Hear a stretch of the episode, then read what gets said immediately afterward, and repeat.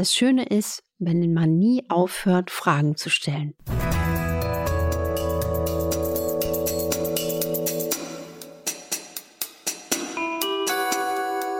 Dr. Anne Fleck, Gesundheit und Ernährung mit Brigitte Leben.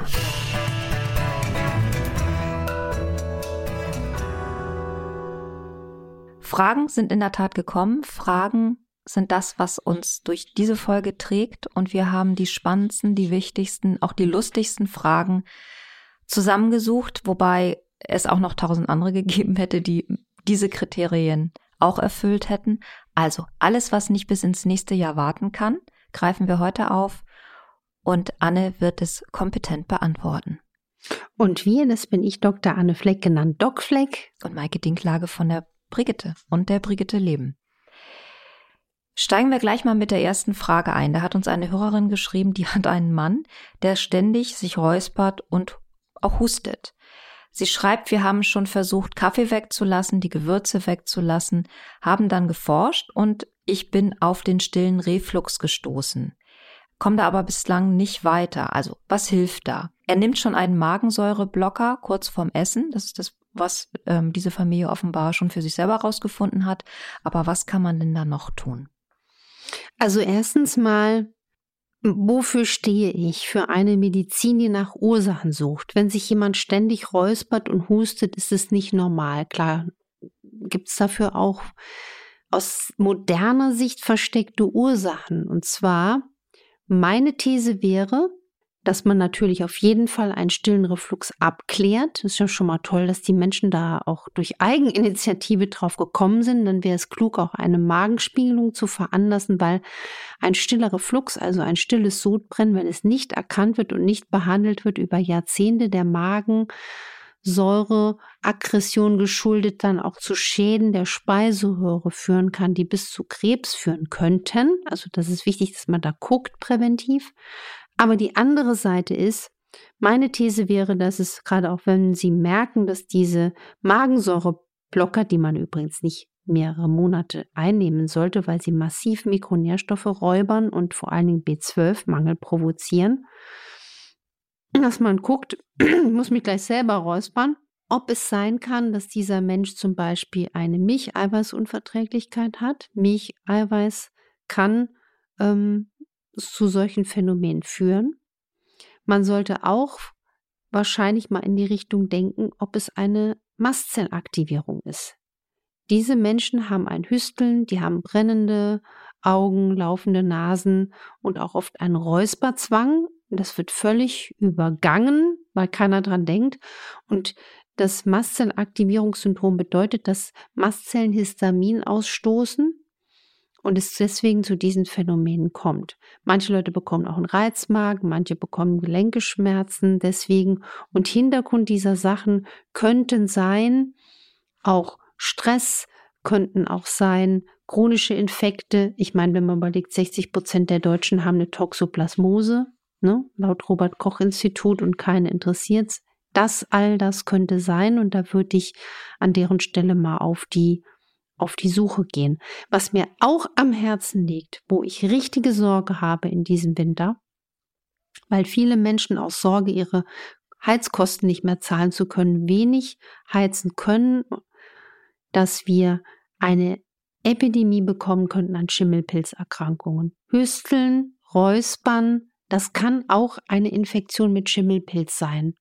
Das ist nochmal ein wichtiger Hinweis, glaube ja, ich. Die, die Schimmelpilzerkrankungen, die sind sowas von verbreitet. Auch der Schimmel in unseren Schulen ist ein Riesenproblem. Es wird nicht angegangen. Das wird, ist ein Verbrechen, finde ich, was man da den Kindern auch zumutet. Und auch durch diese aktuellen Dämmungen ist nicht immer nur gesund. Deswegen wäre auch da mein Appell, bei unklaren Beschwerden, auch gerade im respiratorischen Raum, auf sich auf Schimmelpilze untersuchen zu lassen, ähm, lungenärztlich, ähm, ganz wichtig. Eine Hörerin hat mal nachgezählt, was für sie dabei rauskommt, wenn sie alle Tipps, die sie für ihre eigene Gesundheit für relevant hält, die du gegeben hast, zusammenzählt. Also, sie schreibt, wenn ich alle guten Tipps von Anne Fleck für mich umsetze, sind das Zink, Coenzym 10, Rosenwurz, Vitamin B12, D3, Ginkgo, Magnesium. Das sind schon sieben Tabletten. Kann man die Einnahme von so vielen Kapseln wirklich als unbedenklich ansehen? Also es ist ganz wichtig, die Info, nichts geht über gesund, individuell passende Ernährung. Nahrungsergänzung ist immer, wie das Wort schon sagt, eine Ergänzung. Und leider, und ich würde mir wünschen, es wäre nicht so, kommen wir aus der modernen Sicht der funktionellen Medizin, also funktionell, das heißt, ich greife in die gesunde Funktion des Körpers ein, um ihn vor Schaden zu bewahren, nicht drumherum, ihn mit Nährstoffen optimal zu versorgen. Und die meisten von uns profitieren wirklich von einer Einnahme nicht nur von Magnesium, B12, Vitamin D3 und Omega-3 und auch Vitamin C. Es ist so. Aber wie die Hörerin richtig schreibt, man muss, wenn man regelmäßig Nahrungsergänzung nimmt und Kapseln nimmt, darauf achten, dass die Hersteller nach Reinsubstanzenprinzip herstellen. Und da ist der Knackpunkt. Das müssen halt gute Produkte sein. Und zum Beispiel Zink braucht auch nicht jeder zwingend. Rosenwurz braucht auch nicht jeder zwingend. Q10 ist ein Tipp für jeden ab 40, weil dann Coenzym Q10 weniger im Körper produziert wird. Ich habe mir heute, weil ich wusste, heute ist auch wieder ein bombenanstrengender langer Tag, heute früh habe ich dann auch wirklich nicht vergessen, meinen Q10 einzunehmen. Du nimmst es auch in Kapselform und möglichst täglich? Nicht täglich, aber in Kapselform. Ich habe aber auch ein Spray zu Hause. Ich wechsle da immer ein bisschen ab. Der Spray ist intensiver. Ich finde, er schmeckt nicht so gut. Und Kapseln lassen sich oft leichter mitnehmen. Aber das mal für alle. Ähm, D3, Magnesium, Omega-3 und B12 sind wichtige, wichtige Nährstoffe. Und man sollte natürlich, wenn man regelmäßig sowas einnimmt, das gehört natürlich auch in ärztliche Kontrolle. Also wer jetzt zum Beispiel äh, Nahrungsergänzungen einnimmt mit Vitamin B6, da muss man natürlich auch irgendwann den Spiegel kontrollieren. Weil wenn du über Jahrzehnte B6 unkontrolliert einnimmst und davon zu viel im Blut hast, dann kannst du dir eine Insulinresistenz züchten. Das ist jetzt wieder so extrem fundiertes Detailwissen.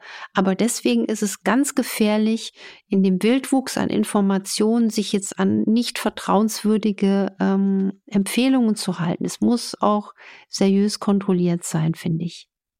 Eine Hörerin ist 34 und leidet an einem posttraumatischen Belastungssyndrom. Und wenn sie dann in so eine Stresssituation gerät, dann ist sie schlaflos. Die Ärztin verordnet ihr dann Medikamente, also Psychopharmaka, und damit sie schlafen kann. Ähm, sie findet das ganz furchtbar, weil sie sich, wenn sie dann so ein Schlafmittel genommen hat, danach immer depressiv fühlt, einen ganzen Tag lang. Jetzt möchte sie nochmal wissen, gibt es gerade, wenn man ähm, auch eine hohe Stressbelastung hat und vielleicht was Unbewältigtes hat in der Vergangenheit, was einen dann nachts eben wach hält, also was eben über eine normale vielleicht auch hormonell bedingte Schlaflosigkeit hinausgibt. Gibt es da nat noch natürliche Mittel, weil sie hat einfach Angst, wenn sie dieses Medikament nimmt, rutscht sie in eine Sucht? Also absolut berechtigt diese Angst. Es ist natürlich eine schnelle Verordnung, schnell aufs Rezept geschrieben, Patient ist wieder die Tür raus. Das ist aber nicht die Lösung des Problems und solche, solche Psychopharmaka sind schon bereits nach einer Einnahme von wenigen Tagen richtig süchtig machend potenziell. Und deswegen hier eine große Warnung. Und deswegen, sie spürt ja schon, diese Zuhörerin, ich muss etwas tun. Ganz wichtig ist, der Omega-3-Spiegel muss richtig hochnormal gefahren werden mit guten Algenölen. Sie braucht eine optimale Versorgung an B-Vitamin, B1, B6, B12. Sie brauchen hohe Versorgung mit Magnesium und mit Vitamin D und eine gute Darmgesundheit. Bei einer gesunden, gesunden Darmflora rutscht sie seltener in eine Depression. Auch da nochmal ein Tipp, Heil ABC der Verdauung Energy Buch. Das als Grundhausaufgabe machen. Und dann kann man natürlich auch, natürlich sollte sie auch natürlich eine Psychotherapie ansteuern, um das Trauma zu überwinden. Vielleicht eine Hypnosetherapie so als Notfalllöscher.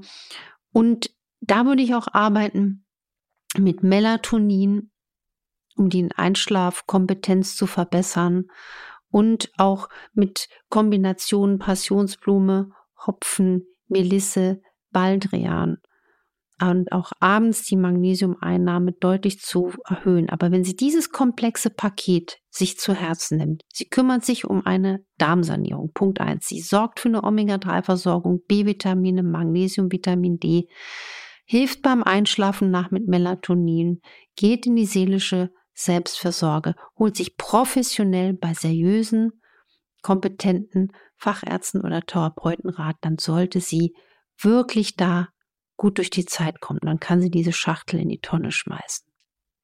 Das wollen wir sehr hoffen. Ja. Für eine Hörerin ist aus Folge 85 noch eine Frage übrig geblieben. Da ging es um das Thema chronisches Schmerzen.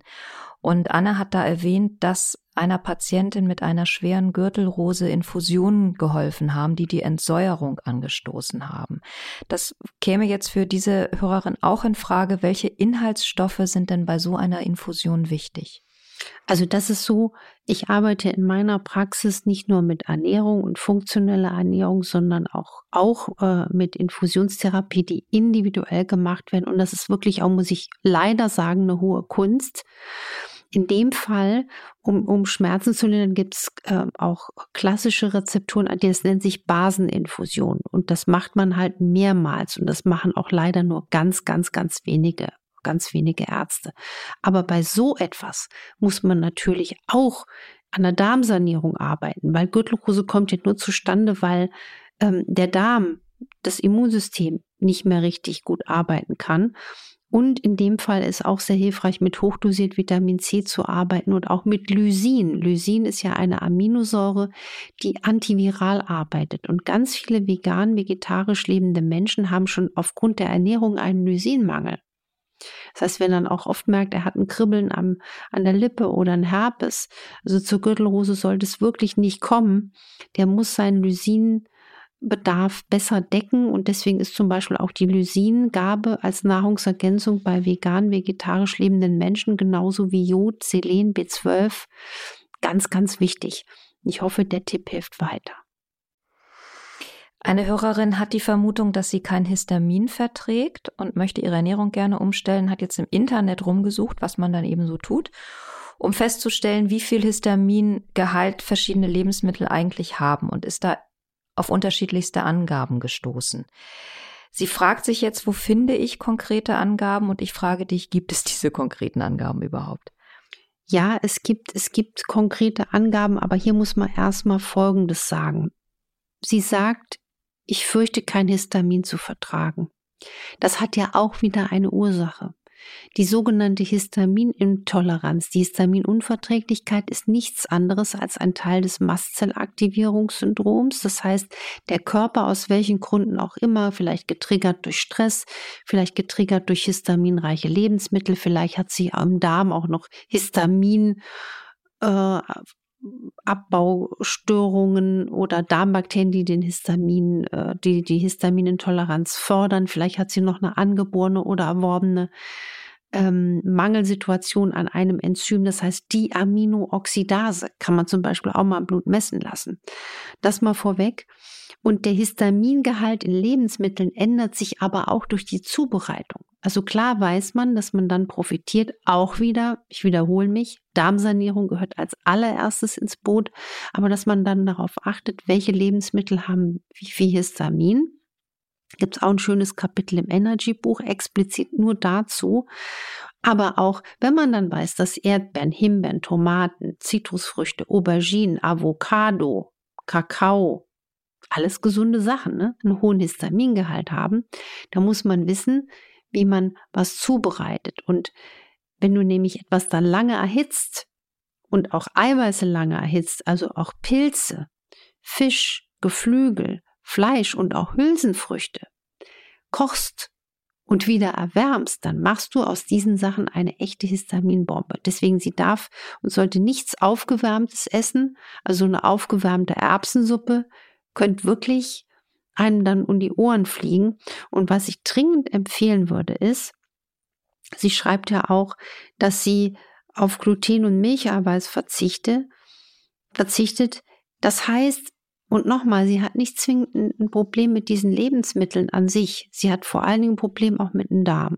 Und die Histaminintoleranz diese ganze Problematik wird besser, nachweislich besser, wenn man natürlich in der Ernährung und Zubereitung diese Tipps jetzt beherzigt, wenn man seinen Darm saniert und wenn man mastzellstabilisierende äh, Sachen berücksichtigt. Zum Beispiel die Einnahme von Vitamin C hochdosiert wäre wichtig. Quercetin kann helfen, das haben wir in Zwiebeln. Wenn man die nicht gut verträgt, gibt es das auch als Nahrungsergänzung. Und Schwarzkümmelöl, einfach mal eine Schwarzkümmelölkur machen, eine kleine Flasche Schwarzkümmelöl, ein Teelöffel pro Tag, mal so bis die Flasche zu Ende ist, einnehmen. Es schmeckt sehr, sehr krass und würzig, deswegen empfehle ich das nicht zum Essen, sondern immer nach dem Essen. Und dann sollte das besser werden. Eine Frage kam zum Thema Säurebasenhaushalt. Da fragt der Hörer, ist das allgemein als Schwachsinn anzusehen oder sollte man schon auf einen gesunden Säurebasenhaushalt achten? Können bestimmte Schmerzen beispielsweise von einem Ungleichgewicht kommen, wie zum Beispiel Blasenschmerzen, die er offenbar aus eigener Erfahrung kennt. Sollte man bestimmte Pulver einnehmen oder alles über die Ernährung regeln? Also das ist ganz faszinierend. Im Medizinstudium lernen wir natürlich ganz viel über die Wichtigkeit des Säurebasenhaushalts und dann geht man mit diesem Wissen hinaus in die Welt und das spielt irgendwie nicht so mehr die Rolle. Es gibt Gott sei Dank auch jetzt richtig fantastische äh, Forschungen und Bücher, die wirklich zeigen, dass dieser ganze Ansatz Säurebasehaushalt wichtig ist. Das ist kein Quatsch. Und das sieht man ja allein auch, wenn man zum Beispiel mal im Stuhl den pH misst, man sieht, wie viele Menschen nicht mehr gesund im Lot sind mit ihrem Säurebasehaushalt. Und das heißt auch, alles, was für eine Übersäuerung äh, spricht, sind zum Beispiel die Anfälligkeit für Arthrose, für Entzündungskrankheiten und auch für, für Schmerzen. Also ich war mal, da erinnere ich mich, als junge Frau hatte ich Rückenschmerzen. Ich war halt natürlich nur am Sitzen, habe für Examen gelernt, vielleicht auch noch Examenangst und bin echt mal zur Orthopädin gewatschelt. Und dann saß da eine Orthopädin, war noch witzig, die hatte da einen Hund unterm Tisch äh, sitzen. Dann sagte zu sie zu mir, ich sagte, was mache ich denn jetzt? Ich hatte so gehofft, vielleicht kann die mir eine Nadel setzen oder. Und dann sagte sie zu mir, sie kochen sich jetzt erstmal eine Kartoffelsuppe. Da habe ich gedacht, was soll äh, wie Kartoffelsuppe? Und das fand ich ganz spannend. Damals hat sie mir sogar eine Studie unter die Nase gewedelt. Sehen Sie hier, ähm, Übersäuerung macht ähm, macht Schmerzen. Also das ist wichtig und über die Ernährung kann man da ganz, ganz viel schon machen, ohne jetzt extra Basenpulver zu schlucken, weil Basenpulver ist nicht uneingeschränkt für jeden empfehlenswert. Das ist auch eine wichtige Nachricht. Da müsste man nämlich eigentlich wissen, wie ist der Stuhl-pH und viel, viel Gemüse, viel, viel, viel Kräuter und alles, was übersäuert, im Auge behalten. Also was übersäuert, zu viel Milch und Milchprodukte, zu viel tierisches Eiweiß, aber auch zu viel Getreide. Und das ist einfach der Hammer, wenn Leute einfach zu viel Brot essen mit Belag oder von morgens bis abends Käsebrot und denken, das ist äh, gesund. Ne? Also hier kann man und sollte man ähm, da äh, ein bisschen drauf achten und auch zum Beispiel, man kann auch Basenbäder machen, man kann sich auch ein bisschen auch beim Duschen damit einreiben. Ähm, also das ist Ganz, ganz, ganz spannend. Und was ich immer so schlimm finde, man lernt ja auch viel von schwerkranken Patienten. Dass zum Beispiel Leute mit schweren Erkrankungen, Krebskrankheiten und so, die haben alle dieses Wissen, weil die sich aus ihrer Not mit so vielen Dingen schon beschäftigt haben. Und deswegen eigentlich müssen wir dieses Wissen in die Präventivmedizin bringen. Also ran an das Grünzeug. Ich habe hier noch die Zuschrift einer Sportlehrerin, die so Mitte 40 ist, die auch sehr viel Wissen schon angesammelt hat, weil sie nämlich seit zehn Jahren seit ihrer Schwangerschaft immer wieder Gelenkschmerzen hat. Und zwar so Entzündungen aus dem Nichts an den Hand- und an den Fußgelenken. Sie schreibt, ich ernähre mich bewusst gesund, bewege mich viel, ernähre mich bestimmt zu 80 Prozent gesund. Mein Mann glaubt trotz MRT, das kommt alles vom Kopf. Haben Sie noch einen Tipp für mich? Ich nehme mhm. schon gutes Omega-3-Öl, ich nehme Vitamin C, D, B, Zink, Mangan, Selen und Magnesium 400 Milligramm am Tag und seit kurzem auch Aminosäuren morgens in nüchternem Zustand. Also das klingt schon so, als hätte sie für sich viel Wahrheit schon gefunden in diesen, äh, in, in, in deinen Tipps und ähm, nimmt viele Dinge, die eigentlich entzündungshemmend wirken können. Trotzdem kriegt sie das nicht eingedämmt. Und offenbar gibt es ja auch keine klare Diagnose, sondern diese Entzündungen kommen und gehen und ja, sie steht machtlos davor. Also die Entzündungen können auch wirklich durch chronische Infekte bedingt sein. Es gibt so eine fast 100-jährige Ärztin, die mir mal sagte, sie glaubt nicht an rheumatische Erkrankungen, sie glaubt an Infekte. Also das muss nicht stimmen in diesem Fall, aber das ist oft ein Fall, dass Menschen gerade entzündlich rheumatische Sachen haben und dann haben sie im Labor auf einmal eine Yersinieninfektion, an die noch keiner gedacht hat. Aber ähm, hier wäre auch mal interessant zu wissen, was heißt denn bewusst gesund? Also gesunde Ernährung. Zu 80 Prozent. ja, weil das kann ja sein, dass sie von morgens bis abends Vollkornbrot isst und denkt, das ist gesund. Also vielleicht sind da noch Dinge ähm, nicht erkannt, vielleicht sind auch noch Infekte, die das anschieben, nicht bekannt. Und da bin ich ganz scharf mal Kapitel Tatort Mundhöhle in Energy lesen. Es könnte sein, dass sie einen nicht erkannten Herd in der Kieferhöhle hat, irgendeine Wurzelspitze, die entzündet ist oder ein wurzeltoter Zahn. Und das macht sie krank. Und ähm, Gruß an den Mann. Sie hat kein Kopfproblem, sie hat ein wirklich Entzündungsproblem. Ähm, natürlich kann auch die Seele immer reinspielen, psychoneuroimmunologisch. Wenn uns ganz viel stresst, baut unser Immunsystem ab und dann sind wir anfällig für alles. Ja, also insofern spielt der Kopf immer eine Rolle. Aber ich würde sie dringendst auch zu einem Zahnarzt schicken wollen, also zu Zahnärzten, die biologisch arbeiten, die mit modernen Bildgebungen arbeiten und die solch wie Lawinenhunde sind, die was erkennen. Ich tippe, ich tippe darauf, dass da eine Granate sitzen kann.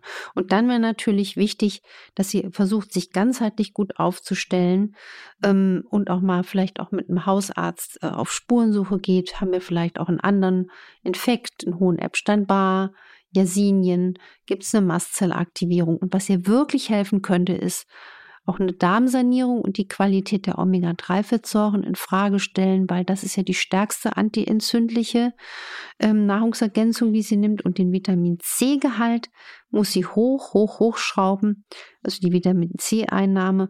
Und wenn sie Mangan und Selen einnimmt, dann, das muss auch ärztlich kontrolliert sein dass sie über die Jahre nicht zu viel davon einnimmt. Das ist mir einfach auch ganz wichtig. Die letzte Frage, die wir noch aufgreifen wollen, da geht es um alkoholfreies Bier. Äh, und zwar um den Wirkstoff Purin, der da drin ist. Ich glaube, der ist nicht nur in alkoholfreiem Bier, sondern im Bier generell. Ist der Anteil mit und ohne Alkohol gleich? Und kann alkoholfreies Bier langfristig gesundheitliche Probleme bereiten, eben aufgrund dieses Purinanteils? Also erstens mal ähm, Bier hat Purinen, das ist jetzt nicht zwingend abhängig vom Alkoholgehalt, aber was unterschätzt wird, gerade bei Menschen, die eine Hyperuricämie haben, im, zum Beispiel im, im, im, im, im Blut, also einen erhöhten Harnsäurewert, der ist ja bedingt durch zu viel Purin oder auch eine Purinabbaustörung und die dann vielleicht über Jahre eine Gicht später entwickeln. Man denkt da immer gleich an das arme Bier. Ja? Was hat denn noch das Potenzial. Obst, zu viel Obst, zu viel Fruchtsaft, zu viel Getreide, also zu viel Süßigkeiten oder zu viel Brot oder Kuchen oder Fruchtsaft oder das muss da dringend beachtet werden, dass die ganze Problematik nicht nur an dem armen Bier liegt. Das arme Bier. Das arme Bierchen. Kommt hier in Misskredit. Genau. Und da äh, macht zum Beispiel auch aus moderner präventivmedizinischer Sicht, dass man mal seine Harnsäure im Blut bestimmen lässt. Die kann übrigens auch ansteigen, nicht nur, weil man jetzt zu viel Purine aufgenommen hat, sondern wenn man zu schnell abnimmt. Auch dann steigt die Harnsäure und es ist einfach ganz wichtig, ausreichend genug zu trinken, damit man dann mit dem ganzen Stoffwechsel damit gut klarkommt. Ausreichend trinken ist vielleicht auch das Motto für Silvester und für den Jahreswechsel. Immer schön dran denken, morgens zuerst das Glas Wasser, auch wenn das letzte Glas Sekt noch nicht allzu lange her ist. Zwei Wir, Gläser Schnaps auf nüchternen Magen, genau. Das, das lieber nicht. Ähm, also, Anne hat gerade die letzte Frage beantwortet und ich mache ganz stumpf weiter. Ich hoffe, da war was für euch dabei. Hört uns auf RTL Plus Musik. Das ist die App, wo es uns jetzt gibt. Die könnt ihr kostenlos runterladen im App Store und im Play Store. Äh, natürlich hört ihr uns auf den anderen Plattformen auch und gut. Und Anne seht ihr im Fernsehen jeden Donnerstag bei RTL so um 14 Uhr herum mit ihrer Sprechstunde, wo sie Gesundheitsfragen beantwortet. Und immer Themen hat, das ist auch ganz spannend. Jede Woche gibt es ein zentrales Thema und das greifen wir auch hier mal schön im Podcast auf. Das ist das Schöne. Also, lasst euch überraschen. Fragen an infoline.brigitte.de, dann habt ihr vielleicht beim nächsten Mal die Chance, auch dabei zu sein, wenn wir wieder die Wundertüte aufmachen. Nächste Woche erklären wir euch, wie wir das neue Jahr in ein schlankes und gesundes umwandeln können mit unserer großen Jubiläumsfolge, denn wir werden 100, 100 mal Podcast, 100 Folgen zum Anhören, Nachhören, mitlauschen und äh, Spaß dran haben. Lasst euch mal überraschen, was euch nächste Woche erwartet. Wir freuen uns schon sehr darauf. Wir freuen uns riesig. Wer hätte das gedacht? Also Öhrchenspitzen und allen, allen eine gute Zeit. Zündet eine Silvesterrakete für uns mit. Wir hören uns nächstes Jahr wieder. Bis dahin. Tschüss. Tschüss und macht was draus.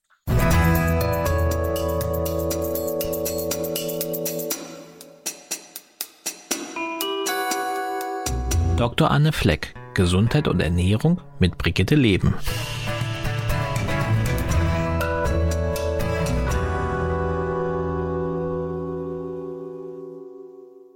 Dieser Podcast ist eine Produktion der Audio Alliance.